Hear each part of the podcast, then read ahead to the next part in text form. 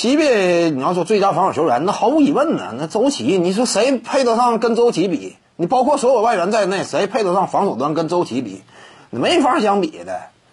就说拿 MVP 呢，本土 MVP 呀，那也是周琦的呗。你看看当下新疆队啊，啊，他整体的战斗力水平，那场均净胜分多少？那明显屹立在西北之巅嘛。广东队是强，但是之前呢，广东战胜新疆，新疆是单外援作战，而且是一分惜败，我要是没记错的话，差一点就赢。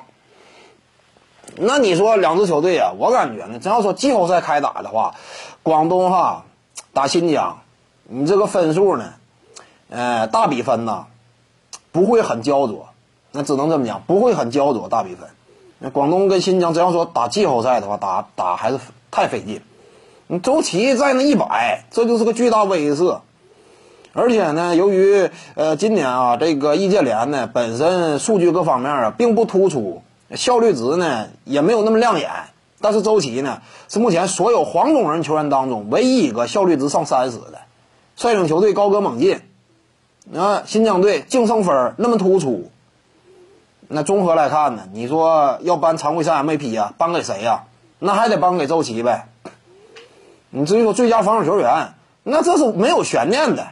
你周琦稳稳当当，你甚至所有外援都参与竞争，也没有能够争得过周琦的。你这是周琦吗？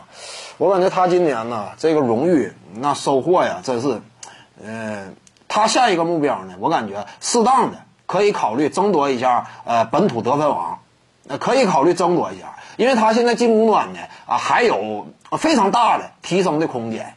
其实这赛季你看周琦啊，整体身手表现相比于以往明显有一个高幅度的进步，但是进攻端这块呢啊还需要更进一步的展现火力，啊，这有助于他呢。今后在国家队当中拥有更高的队内地位啊，以及呢啊，在其他的顶尖联赛啊谋得一席之地，在进攻端这块还需要进一步加强。我感觉得分王是周琦一个呃可以选择的追求方向。各位观众要是有兴趣呢，可以搜索徐静宇微信公众号，咱们一块聊体育，中南体育独到见解就是语说体育，欢迎各位光临指导。